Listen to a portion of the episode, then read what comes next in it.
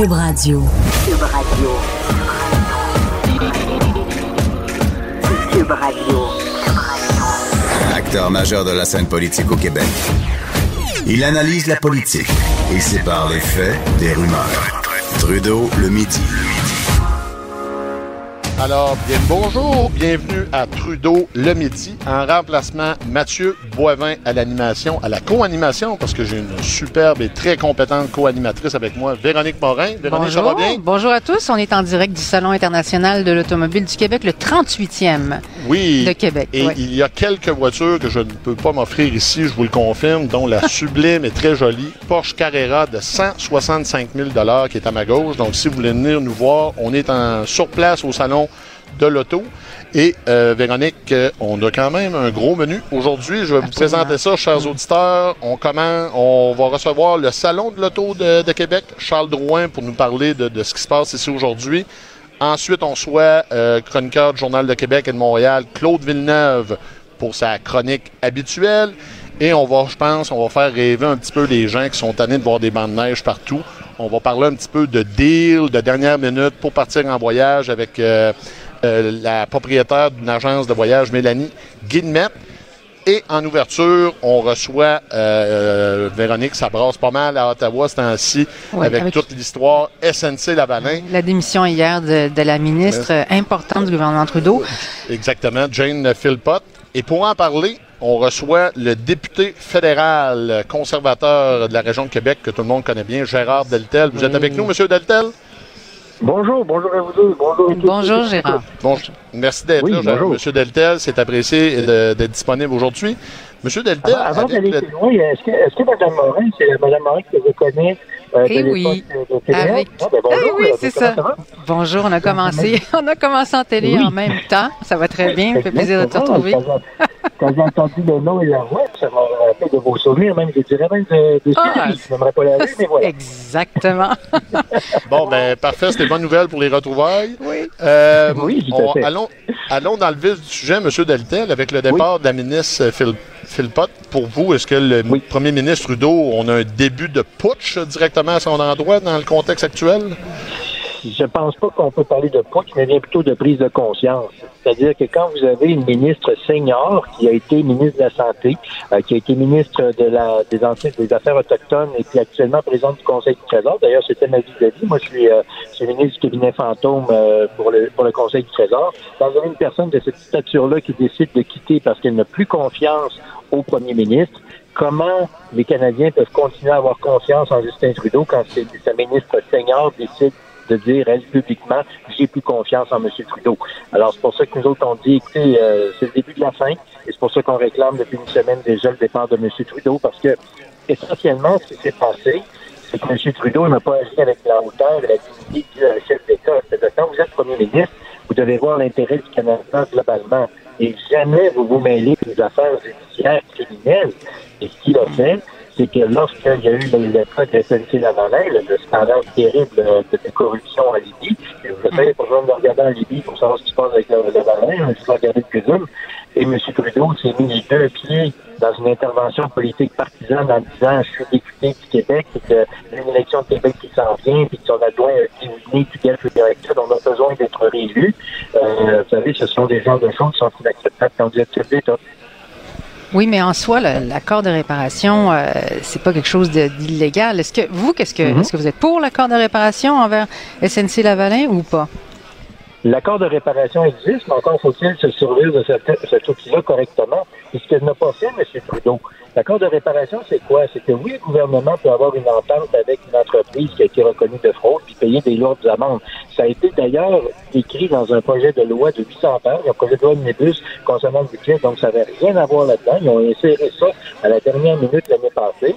Ça a été voté à la va-vite sans qu'on ait pu faire un vrai débat ensemble, ni au Sénat, par rapport à ça. Et quand ça a été adopté, c'était force de loi. Mais pendant ce temps-là, il y a eu une enquête qui a été faite par la directrice des poursuites pénales, c'est la façon de faire, et une fois que la décision a été prise le 4 septembre par la directrice des, pour- des poursuites pénales, qui savait en son âme et conscience qu'il y avait l'accord de réparation potentielle, elle, elle a estimé que ça allait de l'avant. Quand je là, je parle pas de la de 2018, là, je parle de, de l'équipe de la directrice des, des poursuites pénales. Et ça a été euh, proposé par le, par le DPP, la justice poursuite pénale, d'aller euh, d'aller en procès. Et ça a été endossé par la, la procureure générale, Madame euh, Raymond. C'est à ce moment-là que la pression politique a commencé. Donc, après que les décisions ont été prises, c'est ça le problème. Le processus existe, mais il y a une personne, enfin, il y a un groupe de personnes qui savent exactement c'est quoi la preuve. Qui travaillent à la direction de la des poursuites pénales, qui ont leur âme et conscience, évalué ça de façon thérapeutique, qui ont dit on va de l'avant pour euh, commission endossée par la procureure générale. Là, ça fait pas les affaires, fait qu'ils sacent dehors la procureure générale, ils font de la pression sur elle pendant quatre mois de temps, ils la sacent dehors, puis après ils nomment une autre personne, puis ils disent, nous sur le camp. La seule job que Justin Trudeau veut sauver, c'est la sienne. Puis il commence à faire du violon par. Oui, mais qu'est-ce que vous feriez, vous, avec SNC Lavalin? Et les milliers Ben, le problème, d'emplois c'est en cause? Nous, nous, on laisserait, nous, on laisserait la loi s'appliquer et on laisserait les choses s'appliquer. Dans un cas de procédure judiciaire, la pire chose à faire, c'est de mettre du politique partisan là-dedans. C'est ça que M. Trudeau a fait. Les lois existent, que les lois soient appliquées.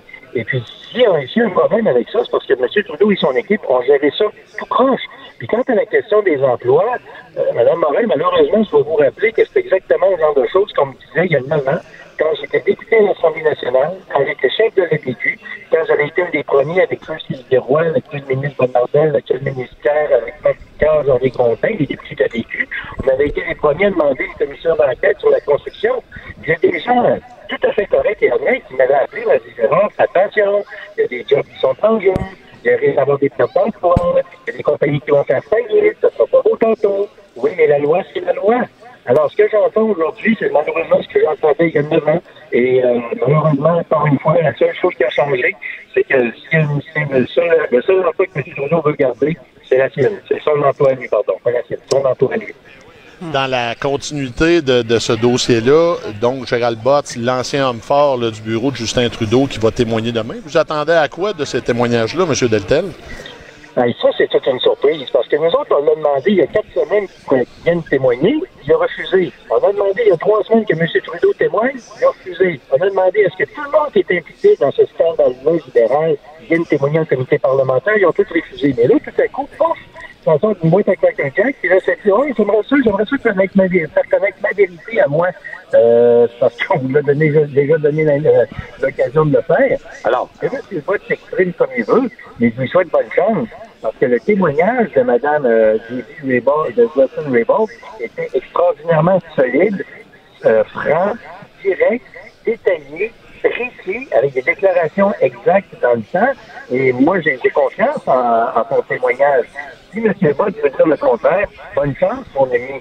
Maintenant, en laissant la personne parler, bien entendu, on verra bien ce qu'il en sera, mais on constate, comme tout le monde, que on lui avait donné la chance de l'exprimer, il n'a pas voulu, puis là, il est dans le puis il va. Ah, ben, écoute, Donc- chacun son choix.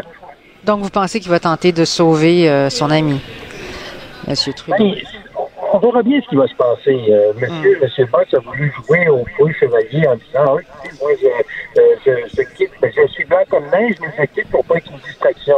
Ben, il est tellement pas une distraction qu'il y a déjà une autre ministre qui a claqué la porte et lui, il veut venir témoigner. Fait que sa distraction, c'est peut-être mettre son miroir, mais ça, c'est autre chose. Euh, Monsieur Deltel, euh, cette histoire-là est traitée euh, de, de façon différente dans les médias anglais? Au Canada et au, au Canada français. Est-ce que c'est une autre histoire clash francophone, euh, anglophone ou comment euh, euh, qu'est-ce que vous diriez à cette question-là? Pensez-vous que c'est un clash de- des, La des deux? La perception, ouais. c'est ça des gens. là. Oui. Il y, a, ben, il y a quand même beaucoup de gens qui, au Québec, euh, je dirais pas que ça m'a surpris, mais disons qu'on s'attendait pas nécessairement à ce qu'ils soient de cette euh, lecture-là, mais qui trouvent que, euh, sans vouloir leur mettre les mots dans la bouche, disons qu'ils trouvent qu'ils sont pas mal du même bord que nous autres. Euh, des nommés Patrick Lagacé, Stéphane Laporte, euh, qui ont écrit des textes là-dessus. Il faut comprendre aussi, puis un sondage qui a été publié à la ligne du Global Mail hier, qui conclut que 41 des Québécois, 41 des Québécois souhaitent qu'il y ait une enquête euh, criminelle pour la SNC Lavalin. Donc, euh, ça ne veut pas dire que les Québécois sont contre tout ça, puis ils pensent absolument vouloir sauver, euh, sauver SNC Lavalin. Ils veulent que justice se fasse. Alors qu'au Canada anglais, oui, c'est plus élevé, mais c'est pas vrai de dire que tous les Québécois sont du bord de SNC Lavalin. Et prenons aussi en que oui, il y a des emplois qui sont en jeu au Québec, mais il y en a bien plus qui sont en jeu pour SNC Lavalin à l'extérieur du Québec. Alors, prenons toutes ces situations-là en compte, reconnaissons qu'il y a presque Québécois sur deux, 41 des Québécois qui souhaitent une enquête criminelle sur SNC-Lavalin, et qu'il y a plus d'emplois à l'extérieur du Québec qu'au Québec qui sont pris en compte. Et puis, oui, je peux constater qu'il y a peut-être plus de gens au Québec qui sont pour la protection de SNC-Lavalin ailleurs qu'ailleurs qu'au Canada, mais c'est pas vrai de prétendre qu'au Québec, c'est dynamique et les Québécois sont derrière. C'est pas vrai. C'est pas vrai. Est-ce qu'on aurait, la, M. Deltel, est-ce qu'on aurait le même portrait si on avait une firme euh, torontoise ou de Calgary qui serait dans la même situation? Est-ce que vous pensez qu'on aurait... Les Irving, par exemple. Ou les Irving, là, par exemple, oui. Est-ce qu'on aurait le, le même psychodrame qu'on a présentement, selon vous? Bon. D'abord, deux choses. Concernant Irving, vous savez qu'il y a le procès qui va avoir cours bientôt concernant le vice-amiral Norman, qui est le numéro 2, qui était le numéro 2 de l'armée canadienne, euh, qui est aux prises actuellement avec un procès. On marche sur des eaux actuellement, donc je vais tout mettre au conditionnel. Mais il semble-t-il qu'il y aurait une implication, possiblement, du groupe Irving dans cette discussion-là. Je répète que je dis ça au conditionnel. Laissons le procès avoir lieu. Et je peux vous dire qu'au Canada anglais, il y a beaucoup d'attention qui est portée, comme au Canada euh, français également, sur cette cause-là qui va être entendue euh, dans quelques mois. Mais aujourd'hui, d'ailleurs, M. Norman a plaidé non coupable, au moment où on se parle. Mais euh, comme je vous rappelle, il y a plus d'emplois au Québec qui sont mis en jeu qu'au Québec même. Et la presse est, très attentive à ça. Alors, continuons à être attentifs. Est-ce que ça serait différent si c'était différent? Euh, si, si c'était une compagnie de, de Calgary ou de, ou de Toronto, euh, j'ose espérer que donc au Québec, on aurait exactement la même sensibilité. Il ne faut pas surtout pas en faire une question locale ou régionale ou provinciale, mais bien une question de droit et de respect du droit. C'est pour ça, comme je vous dis, qu'au Québec, c'est 41% des gens qui estiment qu'il faut aller en procès là-dedans, ce qui est quand même pas mal plus que ce que l'on peut laisser entendre si on entend les, commentaires généraux des gens qui disent au Québec, on est pour ça. Non, non, le Québec n'est pas monolithique, il y a des gens qui sont pour, des gens qui sont contre. On appelle ça la démocratie. Parfait. Monsieur Deltel, c'est toujours un plaisir euh, de vous recevoir, de discuter avec vous. On vous remercie d'avoir été disponible et on va vous laisser aller là, à, votre, euh, à vos prochains engagements pour la journée. et c'est bien malheureux parce qu'on aurait aimé aller voir en personne au salon de l'auto. Ben on avait, on avait une surprise pour vous, une ancienne collègue, Véronique, là, qui était là. Tout à fait. Je vous salue bien, Véronique. Vous êtes très bien de vos interventions, entre autres à Télé 4. Excellent. Meilleures salutations à vous aussi. Bonne journée. Merci beaucoup, M. Deltel, d'avoir été disponible. On vous souhaite une bonne fin de journée. Parfait. Alors, euh, on va passer à la prochaine étape euh, de notre émission euh, avec une petite pause sonore. Cube Radio. Cube Radio, autrement dit. Trudeau, le midi. Alors, on est de retour euh, à Cube Radio dans l'émission Trudeau le midi euh, et euh, nous sommes avec Charles Drouin, directeur général du Salon de l'Auto. Merci d'être là, Charles. Ça fait plaisir. Vous allez bien? Très bien, merci. Faites-nous rêver de qu'est-ce que les gens peuvent voir les nombres de véhicules quand ils vont venir au Salon de l'Auto euh, cette semaine de mardi à dimanche, si je ne me trompe pas. Qu'est-ce qu'on peut voir ici pour les amateurs de voitures? On peut voir plein de choses. On peut s'amuser au Salon de l'Auto. On peut se renseigner évidemment sur l'ensemble des nouveaux modèles.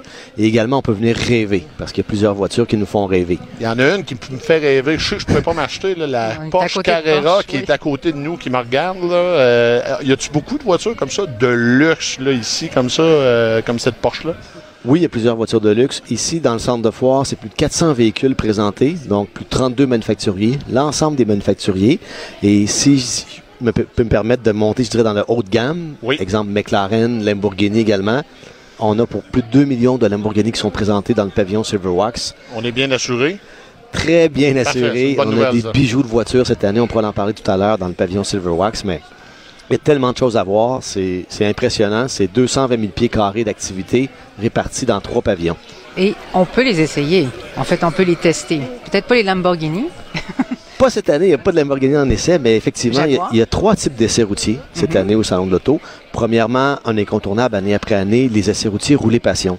Donc, c'est cinq voitures haut de gamme. On a entre autres cette année une Porsche Panamera, une Corvette Stingray, également une Nissan GTR qui va être très, très, très populaire. Euh, nouveauté, les essais routiers Jaguar Land Rover qui vont être disponibles pour le public du vendredi au dimanche avec un Velar de, de Land Rover et un F-Type de Jaguar. Et également dans le pavillon Silverwax, donc euh, les essais routiers CAA. C'est la première année qu'on a autant de modèles différents de voitures électriques. 12 modèles. L'ensemble des essais routiers sont gratuits. Ça, c'est très important. Donc, c'est toujours le principe du premier arrivé, premier inscrit. Et on fait une boucle de 5 km à l'extérieur du centre de foire. Wow, c'est intéressant. Vous attendez combien de monde? Vous espérez avoir combien de personnes? On espère, depuis quelques années, on, on, varie entre 70 000 et 71 000. Donc, euh, pour nous, de se maintenir à 70 000, ça serait exceptionnel. Il faut savoir que le Salon de l'Auto de Québec est le salon le plus important pour de sa population au Canada. C'est presque... Compte tenu de la population locale. Évidemment, c'est une personne sur dix qui vient visiter le salon à Québec, c'est énorme. Ben c'est énorme, 38 ans aussi d'histoire, hein? c'est incroyable. Mais la ville de Québec est passionnée de voitures. Ben, vraiment, vraiment, on vraiment. Le voyait, je suis arrivé ce matin euh, avant que les portes Il y avait des fils. Les gens avaient hâte de rentrer. Oui, absolument. Puis il faut savoir que le salon de l'auto aussi, depuis les cinq dernières années, a vraiment changé, pris une tendance familiale. Donc maintenant. on voit des enfants partout. De plus en plus d'enfants. On a même une journée familiale normandin dimanche de cette semaine. Parfait. Vous pouvez en parler un peu pour les auditeurs qui voudraient venir avec leurs enfants? Absolument. Pour ce qui est du dimanche, euh, tous les enfants de 12 ans et moins, accompagnés d'un adulte, vont pouvoir rentrer gratuitement. Et ce dimanche, en plus des activités familiales, c'est-à-dire les jeux vidéo déjà sur place, la zone de jeux gonflables, tout ça, il va y avoir un petit train à l'intérieur du centre de foire, des mascottes, donc euh, Minnie, Mickey, Olaf, euh, tout le monde y va y être, des ballons, clowns, euh, du maquillage, donc vraiment tout y est pour venir passer une super, super belle journée en famille dans les, dans les automobiles, il y en a pour tous les budgets. Là. On a parlé, je sais que Mathieu est obnubilé par les Porsche parce qu'on est à côté des Porsche. C'est vrai très belle. Même chez Porsche, il y a une automobile qui est relativement, pour budget euh, je veux dire, moyen élevé, là, oui. mais la moins chère des Porsche et peut peut-être être un rêve atteignable pour certaines personnes. Même chose du côté de Tesla qui sort un modèle qui est, euh, qui est plus abordable. Qui devient plus abordable, plus accessible. Il faut mm. toujours faire attention des fois les voitures haut de gamme, je dirais, ben, de, de, premier niveau, je ne sais pas comment De premier niveau dans le haut de gamme. On s'entend que souvent, il n'y a pas, beaucoup d'options dans ces voitures. Mm. Par contre, dans le luxe, ce qu'on remarque, c'est qu'il y a beaucoup, beaucoup plus de location. Donc, les gens vont rechercher un paiement par mois et non nécessairement un achat. Donc, ils veulent savoir c'est quoi ma capacité de payer. Je peux me le permettre par mois. Donc, ça permet d'atteindre, de, conduire des voitures, je dirais, un peu plus haut de gamme. Moi, j'imagine que si vous êtes directeur général de ce salon-là, vous aussi, vous avez pas mal, euh, vous devez aimer beaucoup les automobiles. Et je ne vais pas rentrer trop dans les détails personnels, mais qu'est-ce que vous conduisez comme auto? Que, euh, vous en avez plusieurs? Non, je conduis une voiture que j'adore, qui est performante, qui consomme peu d'essence, donc qui répond à mes besoins. Une Tesla? non, non, non, non, qui consomme peu d'essence, je dis. mais moi, ce que je dis, il n'y a pas de mauvaise voiture. Il peut y avoir des mauvais achats, par contre. Mm-hmm. Donc, quand ça, finalement, ça va pas avec vos besoins. Effectivement. Si, tu as trois enfants et tu achètes une petite voiture, ben, peut-être que ça peut être plus difficile. Absolument. Puis tu disais tout à l'heure, bon, il n'y a plus d'enfants qui viennent au salon, on le voit, mais il y a également plus de femmes depuis des années. Et on sous-estime souvent le pouvoir d'achat, ou je dirais le pouvoir décisionnel des femmes dans le processus d'achat d'une voiture. L'homme souvent est très, très émotif. Hein, et on parle de ah puissance, on parle de look. La femme ramène peut-être le côté plus rationnel, vous pourriez dire. oui faut penser à la famille, entre autres. c'est ça, quand vous parlez de mauvais achats, il y a eu toute la période où euh, ben, les Vaux, et Jetta, il y a eu mhm. cette période-là. Est-ce que c'est terminé? Il y a encore des euh, drapeaux rouges sur certains modèles que... Non, pour moi, c'est terminé. Euh, les manufacturiers ont fait énormément d'efforts au cours des dernières années pour, de un, réduire la consommation d'essence et de deux, pour l'émanation des, des polluants. Hmm. des voitures maintenant haut de gamme qui vont faire du 6 litres au 100 sur l'autoroute Certains même, je sais pas le par cœur, excusez-moi, mais je pense un, un 4x4 qui va faire presque du 4 litres au 100 maintenant. Ça évolue très, très, très rapidement.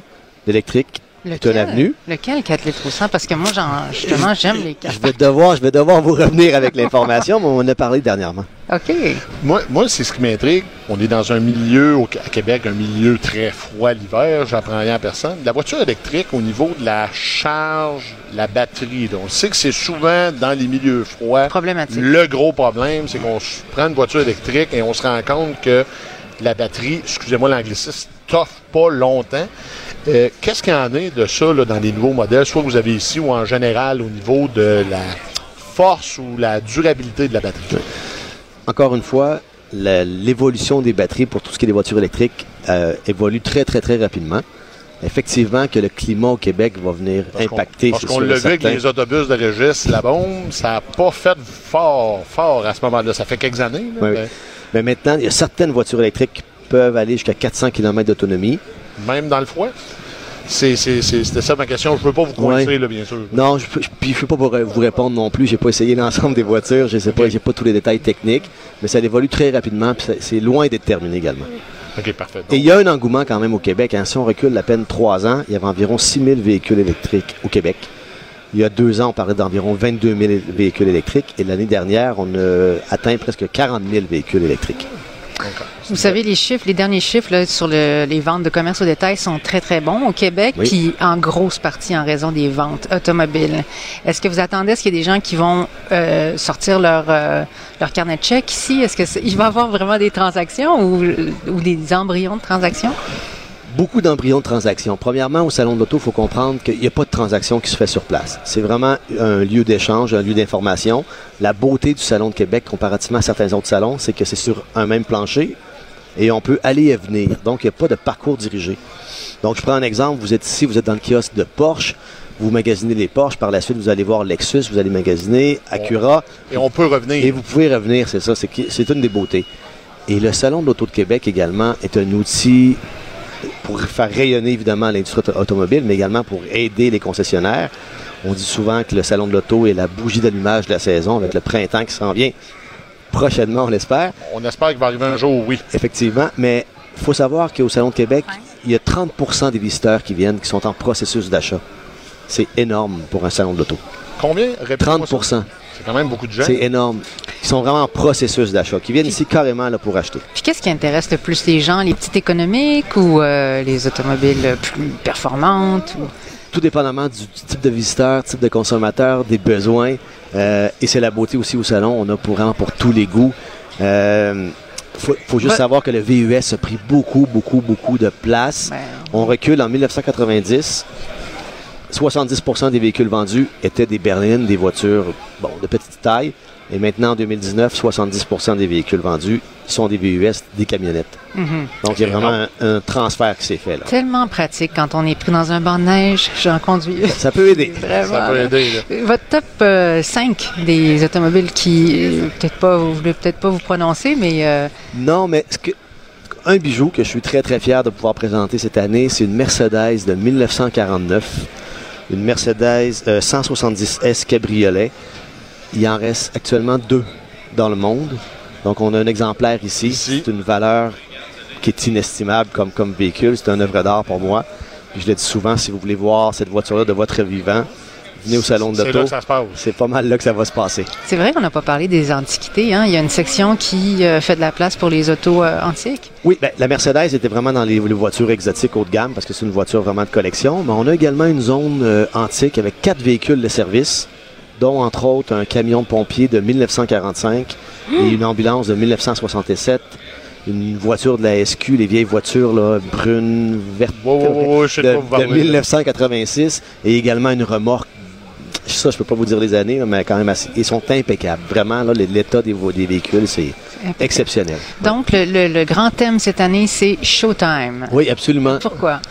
Parce que on dit salon de l'auto. Souvent en anglais, on va dire auto show, justement. Mhm. Et pour moi, le salon de l'auto, avec les années, le virage familial est davantage maintenant un show que juste un salon. Exactement. Pa- Parlez-nous rapidement là, pour les auditeurs des prix, des, des coûts pour rentrer. Y a-tu des pour les, les familles, y a-tu Oui. des deals? Excusez-moi l'expression en anglais. Peut-être pour euh, nos auditeurs là, qui voudraient venir, c'est jusqu'à dimanche. C'est jusqu'à trompe pas. dimanche, 17h. forfait familial, donc deux adultes, deux enfants, 35 Parfait. Un adulte simple, c'est 18 Nouveauté cette année pour les 65 ans et plus, 14 L'ensemble de l'information sur le site Internet, c'est très facile, salon de l'auto de Québec.com. Le stationnement aussi, ça, ça se fait bien? On- Absolument, comment- il y a plusieurs, plusieurs cases de station- stationnement alentour sur le site d'Exposité, donc euh, aucun problème. Au coût de 10 De je 10 crois. oui. Ouais, c'est ça. Parfait. Et c'est ouvert jusqu'à dimanche et jusqu'à 9h tous les soirs, sauf le dimanche, si je me trompe pas. Pas, oui, 17 heures. Parfait. Ben, c'est bien beau. Mais écoutez, euh, M. Drouin, euh, ça a été un plaisir de vous recevoir. Bon salon. bon Merci salon. beaucoup. Merci Alors, à vous. Je, je représente notre invité. C'était le directeur général du Salon de l'Auto de Québec, Charles Drouin. Avant d'aller à la pause, je vais euh, euh, faire une petite euh, présentation d'une nouvelle euh, de dernière minute. C'est qu'il y a un colis suspect à Laurier, Québec. C'est une information euh, de dernière, dernière minute. C'est en cours, donc euh, je vous invite, auditeurs, si vous voulez davantage de détails, d'aller sur les plateformes québécoises, Journal de Québec ou TVA Nouvelles pour vous informer à ce propos-là. Euh, si donc présentement là, ça se passe dans le secteur de, Laurier, Québec. près du siège du commerce Fred Le Cireur. Exactement. Près de la porte 2 du centre commercial. Parfait. Trudeau, le midi. Pour nous rejoindre en studio. Studio à commercial cube.radio. Appelez ou textez. 187 Cube Radio. 1877 827 2346. Alors, de retour à Trudeau le midi en remplacement, votre co-animateur Mathieu Boivin. Je suis avec euh, ma estimée collègue Véronique Morin. Bonjour. Ça va bien, Véronique? Oui, ça va très bien. Ben oui, il y a de l'action ici. Si vous entendez des fois des bruits de sirène, ou, ce sont, on est au Salon international de l'automobile de Québec à Expo Cité. Et on reçoit, comme euh, fidèle à l'horaire habituel du show de Jonathan, on reçoit Claude Villeneuve, chroniqueur Journal Québec, Journal de Montréal, chroniqueur politique. Claude, tu es avec nous? Oui, salut Mathieu. Et comme on dit, Bonjour, Claude. Claude, on se connaît un petit peu plus que, juste pour le travail. Claudio, ah, oui.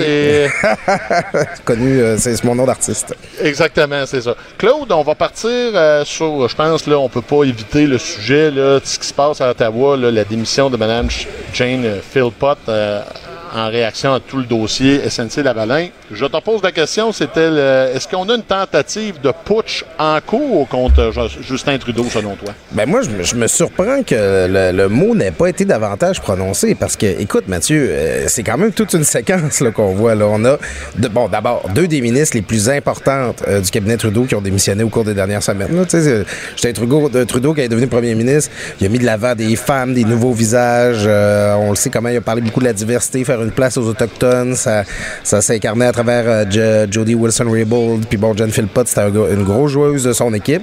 Là, t'en as une qui démissionne, mais non seulement elle, elle s'en va pas, elle continue à siéger au caucus libéral, puis elle veut encore être candidate. Ça, situation malaisante un peu pour tout le monde. Ben, c'est parce que finalement, on comprend qu'il y a des gens dans le caucus libéral qui, ouvertement, ont plus confiance envers Justin Trudeau, qui se soutiennent plus sur le leadership, mais qui ont quand même l'intention de rester au Parti libéral.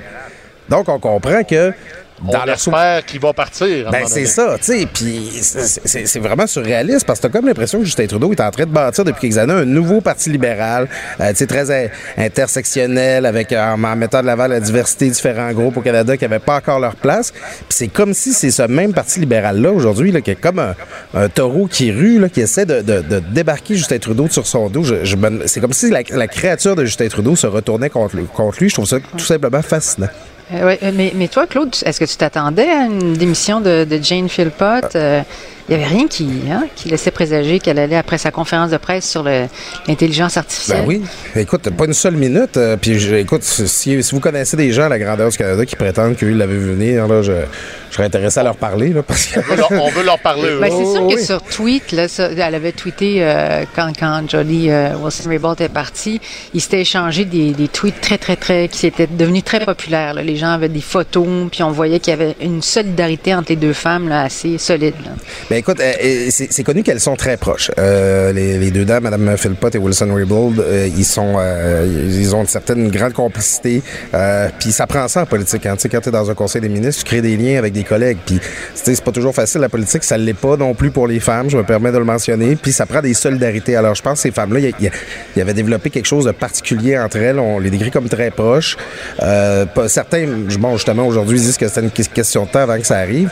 Mais écoute, quand euh, Jodie Wilson-Raybould salue sa collègue qui vient d'émissionner sur Twitter, il y a le hashtag MOC, Mother of Country.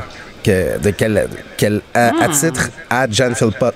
Donc, ça montre le, genre d'estime qu'elle se voue et euh, presque une, une, une, intimité presque amicale qui, semble s'être nouée entre les deux. Alors, euh, avec le recul, effectivement, c'est peut-être pas si surprenant que ça, mais personne ne l'avait vu venir. Puis euh, toi, tu t'attends à quoi du témoignage de Gérard Bott? Est-ce qu'il va essayer de sauver le le bot de, de, son, de son body. le bot de son body. Euh, écoute, euh, je pense que Gérald Butts va être très agressif. Je m'attends à ce que euh, lui, là, il, va, il s'en va à la guerre demain. c'est le, le, El Mary Pass là, pour essayer de sauver son chum, sauver Justin, Justin Trudeau. il, va, il va, lui, de toute façon, il a déjà payé le prix, il n'a plus rien à perdre. Il va tout mettre sur la table. Maintenant, j'ai l'impression que le narratif de cette histoire-là est tellement déjà écrit, particulièrement au Canadien anglais. L'histoire est tellement forte que je doute, je doute fortement que Gerald Butts va être capable de, changer. C'est quoi l'histoire que les gens sont en train de se raconter? En, fait, moi, je trouve que dans toute cette histoire-là, Trudeau et son entourage et son entourage ont toujours été à reculons, à la remorque, ils ont toujours été en train de se défendre des étiquettes qu'on leur mettait dessus au lieu de prendre les devants puis de eux-mêmes imposer leur histoire. Ils arrivent tard. C'est ce que Gérald Butts va essayer de faire demain, mais je, doute vraiment que ça fonctionne.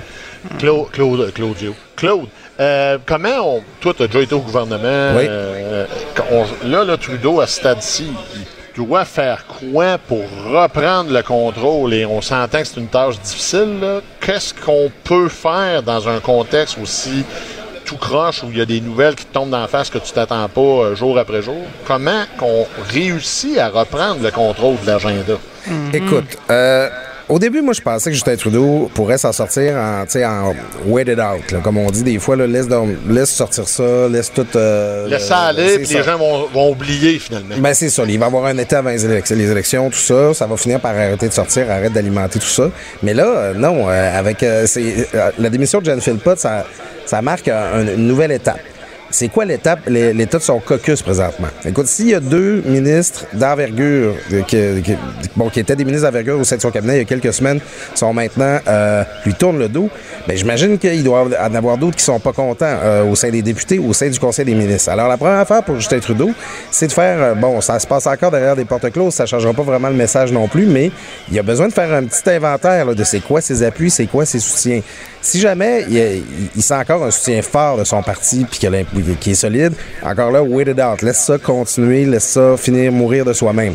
Cela étant, euh, si les divisions dans son, cabinet sont plus importantes, si comme j'ai l'impression il y a des clics qui sont en train de se former, peut-être entre justement la gang des, euh, des nouvelles ministres femmes qui étaient au cabinet depuis 2015, peut-être entre la gang du Québec, puis peut-être entre euh, bon les, les, vieux de la vieille, comme Ralph Goodale Dominique Leblanc qui étaient là avant. Si c'est en train de se factionner, euh, il est vraiment mal pris, je ne sais pas comment il peut s'en sortir. Je pense qu'il va, être, il va finir par être obligé de mm-hmm. partir.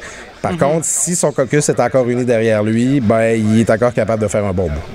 Oui, ben c'est ça. Ce matin, il était à Toronto, puis c'était juste un photo-op, pas de question. Puis il devait aller à Saskatchewan. Il a, il a annulé son, son, voyage en Saskatchewan. Fait que c'est sûr qu'il est en train d'essayer de se préparer euh, une espèce de stratégie. Mais quoi? C'est, Puis hier, McLean qui titre l'imposteur. Euh, Canada anglais. C'est murder. Oui, c'est ça. Je sais pas. Je suis surpris que tu n'aies pas plus de solutions. Vous êtes quand même des spécialistes des putsch. Je m'attendais à ce que tu aies une liste exhaustive là, pour lui. Ben, euh... souvent, putsch, face à une tentative de putsch, wait it out, souvent, c'est la meilleure euh, solution. Là. Madame Marois s'en est sortie comme ça en 2011. Puis, je pense, je pense elle est devenue la dame de euh, béton. Alors, on verra ce qu'on dira de Justin Trudeau après.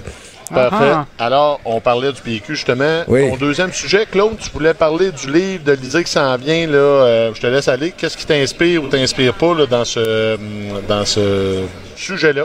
Ah, écoute, pour le meilleur et pour le pire, qu'on aime ou qu'on n'aime pas Jean-François Lisée, il faut reconnaître que cet homme-là a un talent. Ah, il sait comment faire parler de lui. Ah, écoute, tu m'enlèves les mots de la bouche. Il a un talent extraordinaire pour faire parler de lui.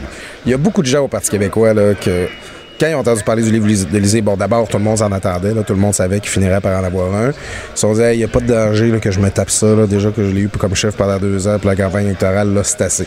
Mais avec toute l'espèce de build-up qu'il a mis en place depuis ce temps-là, il fait en sorte que tout le monde va être obligé de lire son livre. tout le monde veut savoir ce qu'il y a dedans.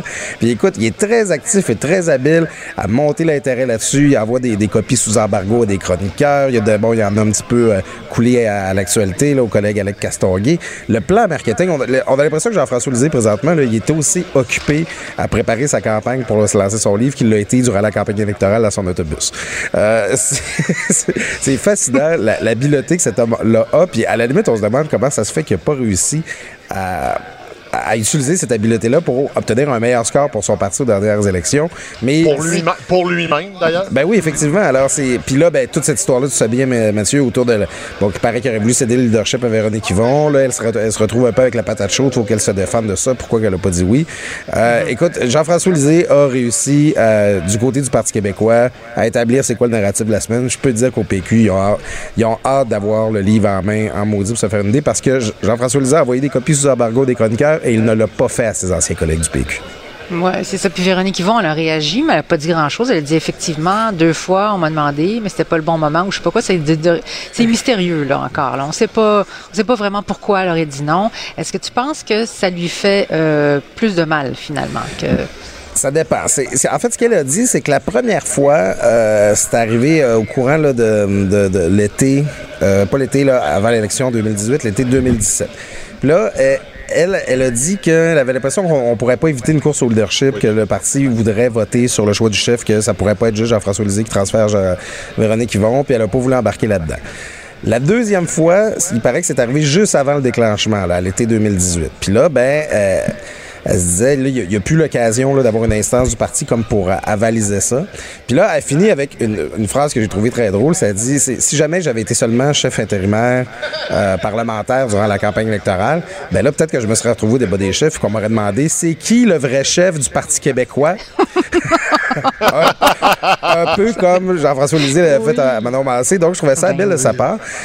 Au sein du parti, j'ai pas l'impression que les gens lui en tiennent rigueur, mais c'est vrai que Véronique Yvon s'est vu comme une femme, une députée un peu hésitante. On sait sa voix un peu chevrotante, tout ça. C'est sûr que ça peut euh, laisser nourrir l'impression de quelqu'un qui, qui choke durant les grandes occasions. Puis c'est pour ça que je pense que du côté de l'entourage de Véronique Yvon, on trouve ça plutôt cheap que, Jean-François Lisée lui ait mis ça dans les pattes présentement. Ouais. c'est ça. Euh, Claude, tu connais bien Véronique Yvon. Euh, ben oui travailler avec elle. Le feeling avec moi, euh, par rapport à Mme Yvon, quand je pense à elle, à la voir chef, j'ai l'impression que c'est une femme qui est trop gentille. Puis je veux pas être négatif avec mon commentaire ou je veux pas que ça soit mal interprété, mais on, a tellement l'impression que c'est une bonne personne. Puis quand il faut donner, des fois en politique, il faut donner, faire un coup bas de temps en temps pour faire passer son agenda. Je ne sais pas si c'est une mauvaise impression que j'ai, Claude. Peux-tu m'éclairer à ce propos-là? Ou... Euh? Ben écoute, Mathieu, euh, c'est exactement la marque de commerce de Véronique Yvon. On, on, dit souvent, bon, Véronique Yvon, c'est tout en douceur, elle n'est pas partisane, elle est à l'écoute. Euh, c'est un petit peu une anti-politicienne en ce sens que dans toute cette ère là, où on, dit donc qu'on aimerait ça avoir une nouvelle politique, une politique différente, tout ça, Véronique Yvon, c'est beaucoup elle qui incarne ça dans l'univers politique québécois. Là. Tu sais comment est-ce qu'elle a fait atterrir, mourir dans dans un consensus, c'était non partisan, puis tout ça. Puis c'est vrai que quand tu as une idée plus traditionnelle de la politique, euh, tu sais, dans le fond, c'est ça, les, tous les, gens disent, ah, on voudrait avoir des politiciens différents, c'est toujours du pareil au même, mais voterais-tu vraiment pour quelque chose de différent si tu en avais l'opportunité? Pas sûr. Je veux dire, si, les policiers se font des attaques personnelles, c'est parce que ça marche. Il faut quand même rester conscient de ça. Alors, c'est sûr que Véronique vont comme chef, ça casserait le moule. C'est pas ce qu'on est d'habitude d'avoir. Ça tranche avec le genre de policier auquel on est habitué. Puis ça se pourrait que ce soit pas efficace du tout puis que ça marque pas de points. Euh, bon, c'est un peu injuste pour elle de dire ça.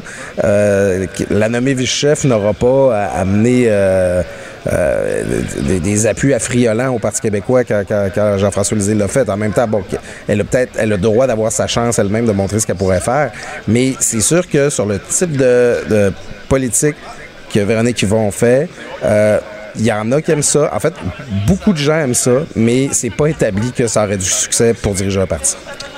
Parfait. Et euh, Claude, parlons de la CAQ.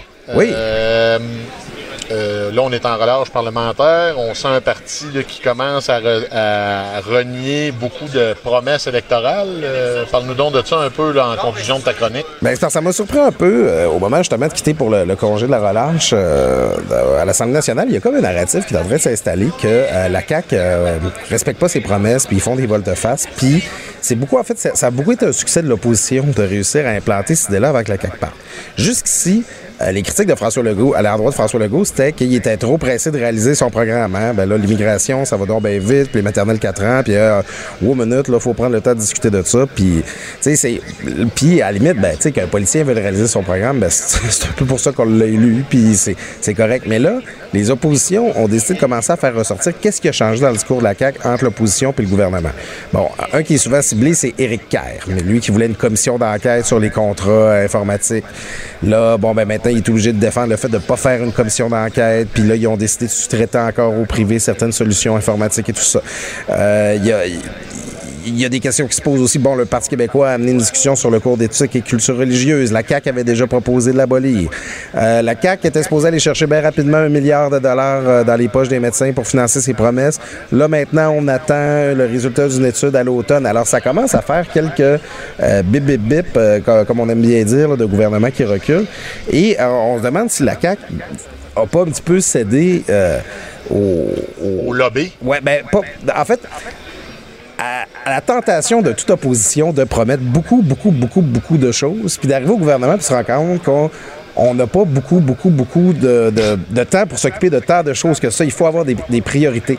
Alors finalement, moi je pense pas que la CAQ a renié des promesses. C'est que comme gouvernement, elle a dû établir des priorités puis faire des choix. Je vais travailler là-dessus, je peux pas tout faire en même temps. Mais ça la rend, tout ce qu'elle a dit dans l'opposition par le passé, ça la rend très vulnérable à se faire critiquer désormais sur ce qu'elle avait promis puis qu'elle n'est pas en train de faire. J'ai l'impression que les oppositions ont l'impression d'avoir, ont elles-mêmes l'impression d'avoir marqué un point là-dessus puis qu'au retour des faits, de, la relâche. Ça va beaucoup être là-dessus que les attaques vont, vont porter. La CAQ, ce gouvernement-là, qui a mhm. renié plusieurs de ses promesses. Parfait. Euh, Claude, tu parles de priorité, puis tu as déjà été au gouvernement. Les gens réalisent pas, faire des changements, ça prend pas deux semaines. Non. C'est plus beaucoup plus compliqué qu'on pense. Je sais pas si tu pourrais un petit peu détailler euh, là-dessus, s'il vous plaît. Bon, c'est bon, parce qu'à la fin, un gouvernement, bon, dans notre système, le gouvernement, il y a beaucoup, beaucoup, beaucoup de pouvoir. Euh, c'est un peu, c'est pas comme aux États-Unis où le président surveille le Congrès, puis que le Congrès surveille le président, puis les tribunaux, tout ça. ici, le premier ministre peut à peu près tout faire. Fait il faut contrebalancer ça. Euh, D'abord, euh, quand tu veux passer une loi, il ben, faut quand même qu'elle passe au Parlement. Il faut qu'elle soit étudiée en commission parlementaire. il faut que les citoyens aient l'occasion de venir s'exprimer sur cette loi-là. Ça, c'est un peu le problème là, que euh, Simon Jeanin Barrette a eu avec sa loi sur l'immigration. Il a essayé de court-circuiter les, les, les, euh, les, consultations en commission parlementaire pour faire arriver son projet de loi le plus vite possible. Mais les, les gens ils ont le droit de s'exprimer sur un projet de loi qui va avoir des changements importants. Donc déjà, il faut que tu laisses... Quand tu veux faire un changement, il faut que tu donne l'occasion aux gens de parler de ce projet-là. Puis le pire, c'est qu'à la fin, ça fait souvent une meilleure politique, un coup, de laisser le monde parler.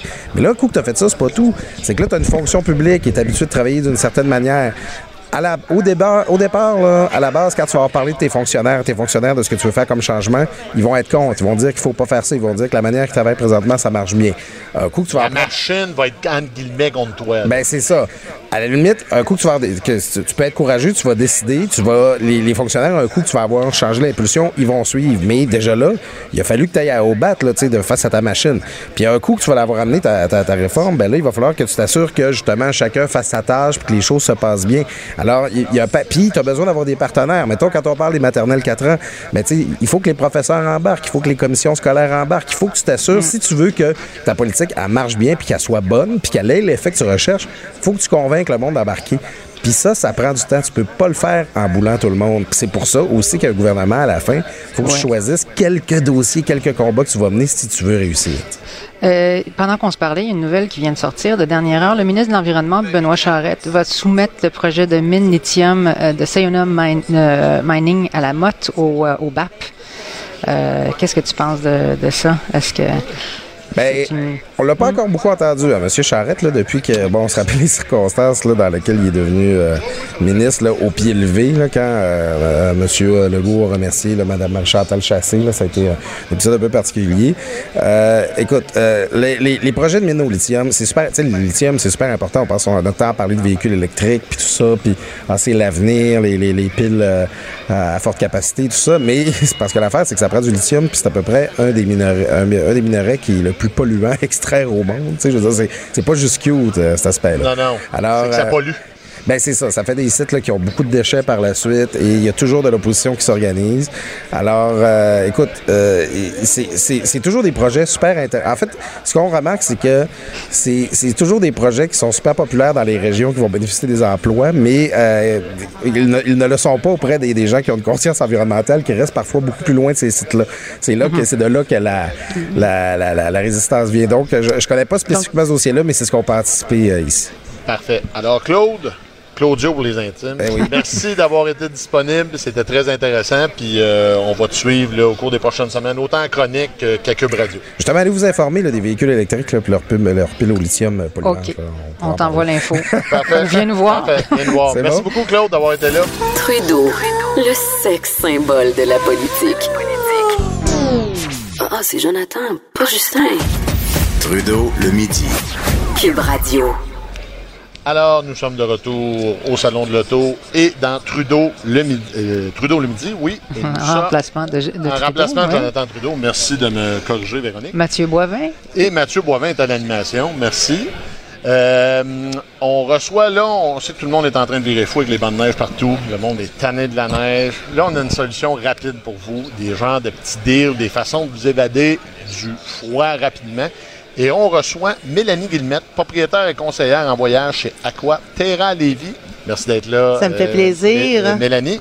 Mélanie, rapidement, là, pour les prochains jours, la relâche, euh, y a-tu moyen à des prix intéressants de s'en aller de la fraîche, d'aller au chaud? C'est sûr et certain qu'il y a toujours moyen de le faire, OK? Mais ça va être euh, avec euh, le, le prix va aller avec les étoiles. Hein? On s'entend que tu sais, il faut pas avoir trop de, de demandes, faut pas trop avoir de critères. Si ton seul critère, c'est d'aller chercher de la chaleur, une belle plage, on est OK, 1000, 1200, on va trouver quelque chose. Mais si tu allonges ta liste de critères, belle La plage, la nourriture. les étoiles, le service, et etc., etc., c'est sûr et certain que là, tu es un petit peu trop tard. Moi, je vais te planifier ta relâche pour 2020 et non pas pour parfait. 2019. Mais euh, sinon, il y a toujours moyen de s'en tirer. C'est sûr et certain que là, vous voyez, avec la demande, cette année, on se le cachera pas. L'hiver a été extrêmement rough avec tout le monde. Les gens sont écœurés, autant ceux qui font du sport d'hiver que ceux qui en font pas. Hein? On se le cachera pas. Fait que c'est sûr et certain que là, c'est qui qui a le gros bout? Ben, c'est les fournisseurs. Les toi. fournisseurs. Non, c'est pas moi. moi, il y a quelqu'un au-dessus de moi. Puis cette personne-là, c'est avec elle que je transige et elle est très, très, très vorace dans la tarification présentement. Euh, les tarifs vont commencer à baisser à la mi-avril. Présentement, sont en train de commencer à baisser. C'est sûr que je vous cacherai pas qu'il y a eu une augmentation de 20 à 30% suite à ce qu'on avait comparativement l'an passé. Ça va se replacer. C'est juste 20 à ça. 30 plus élevé. Plus cher. Plus cher que plus l'année cher dernière. que l'année dernière, étant donné que l'hiver est plus euh, elle dure- Vorace. euh, ouais, elle est vorace, puis elle dure plus longtemps. Regarde, on est comme au mois de mars, on, on dirait qu'on voit pas le printemps arriver. On dirait qu'on voit pas le bout là. C'est comme c'est ça qui arrive. Mais euh, sinon, c'est en train de se replacer tranquillement. On commence à, rentrer dans des tarifications abordables. Puis pour ceux et celles qui veulent voyager, à partir de la mi-avril, on va être en mesure de trouver des tarifs avec des qualités d'hôtel assez euh, assez bons là, pour euh, un budget pour monsieur et madame tout le monde. Donc, la demande augmente, on augmente les prix de 20-30% C'est Ben- quoi les destinations euh, populaires? Habituellement, on parle de Cuba, de Floride. euh, C'est toujours ça? Ou? Non, ben ça dépend. C'est parce que de Québec, on est très limité. Hein? On est un aéroport international, mais avec des vols très limités. Ce que nous on a à Québec, c'est du Puerto Vallarta, Cancun, Riviera Nayarit, puis on a du Punta Cana, du Puerto Plata. C'est sûr que de Montréal présentement, on est en train de développer des destinations dans les petites Antilles, telles qu'Antigua, euh, Barbade, euh, euh, Trinidad et Tobago, qui sont en train de se développer en trois étoiles et demie, puis qu'on veut apporter les gens dans une autre façon de voyager, d'apprendre à connaître autre chose que nos tout inclus habituels tels qu'on connaît ici. Euh, c'est sûr, par contre, c'est des départs de Montréal, fait que c'est sûr et certain que c'est en développement, mais ça vaut la peine parce que là, on a des prix d'appel. Quand on veut lancer une destination, on essaie le plus possible de le mettre le plus bas possible, tout en expliquant. Moi, j'ai dit que pour tous les produits sont bons quand on dit la vérité. C'est quand on, est franc dans ce qu'on vend, puis qu'on on n'attend pas à avoir des grandes attentes, puis qu'on est capable de donner leur juste. Je pense que toutes les destinations peuvent être bonnes. Puis présentement, c'est ce qu'ils sont en train de faire du côté de Montréal, de développer les Antilles, parce que c'est des destinations généralement qu'on on va en croisière. C'est pas quelque part, tu dis, je m'en vais à Barbade, euh, passer une semaine. À la- ouais, ouais. Tu sais, les gens qui vont dire je m'en vais passer une semaine à Barbade, c'est des gens que logiquement ils ont les moyens. Hein? C'est- Mais aujourd'hui, ce sera plus ça. On est en train de développer autre chose parce que justement les gens sont tannés, c'est du répétitif. Fait que c'est juste ça. Est-ce qu'il y a des endroits à éviter à part le Venezuela, évidemment? oui. ah, ah oui, le Venezuela, c'est à éviter, effectivement. Euh, ben, écoute, non, euh, ben, Haïti. Hein, là, présentement, à Haïti, les, Ouais. les vols ont été remis. Ils ont quand même eu... euh, il a fallu qu'il arrive deux bad luck pour qu'ils soient en mesure d'arrêter les vols. Là. Euh, ça, c'est à éviter en tout temps. Je te dirais que l'Amérique du Sud, euh, non, il n'y a pas d'endroit à, à éviter. Là, euh, vraiment, on n'a pas d'alerte là sur les endroits des Caraïbes. Si on parle là, pour le Sud, parce que là, on est dans la thématique hivernale, là, mais euh, pour le Sud, il n'y a pas d'endroit, mis à part le Venezuela et Haïti, où ce qu'ils disent de pas y aller. C'est sûr qu'il faut toujours être extrêmement prudent, parce que c'est l'Amérique du Sud, c'est une autre, d'autres mœurs, d'autres mentalités. Fait que c'est sûr et certain qu'il faut faire attention quand on voyage. Si on respecte les règles de base, il n'y a aucun problème à voyager nulle part en Amérique du Sud, là. Parlez-moi des règles de base, ça m'intrigue, ça. Ben, respecter les règles de base. Ben, tu sais, quand on, quand on dit, là, tu vas dans un autre pays, fait qu'un autre pays, t'es pas chez toi. Fait que tu peux pas t'approprier euh, euh, la fa- ta façon de faire. Tu peux, faut que tu changes un peu ta mentalité. Faut que tu sois un petit peu plus ouvert d'esprit.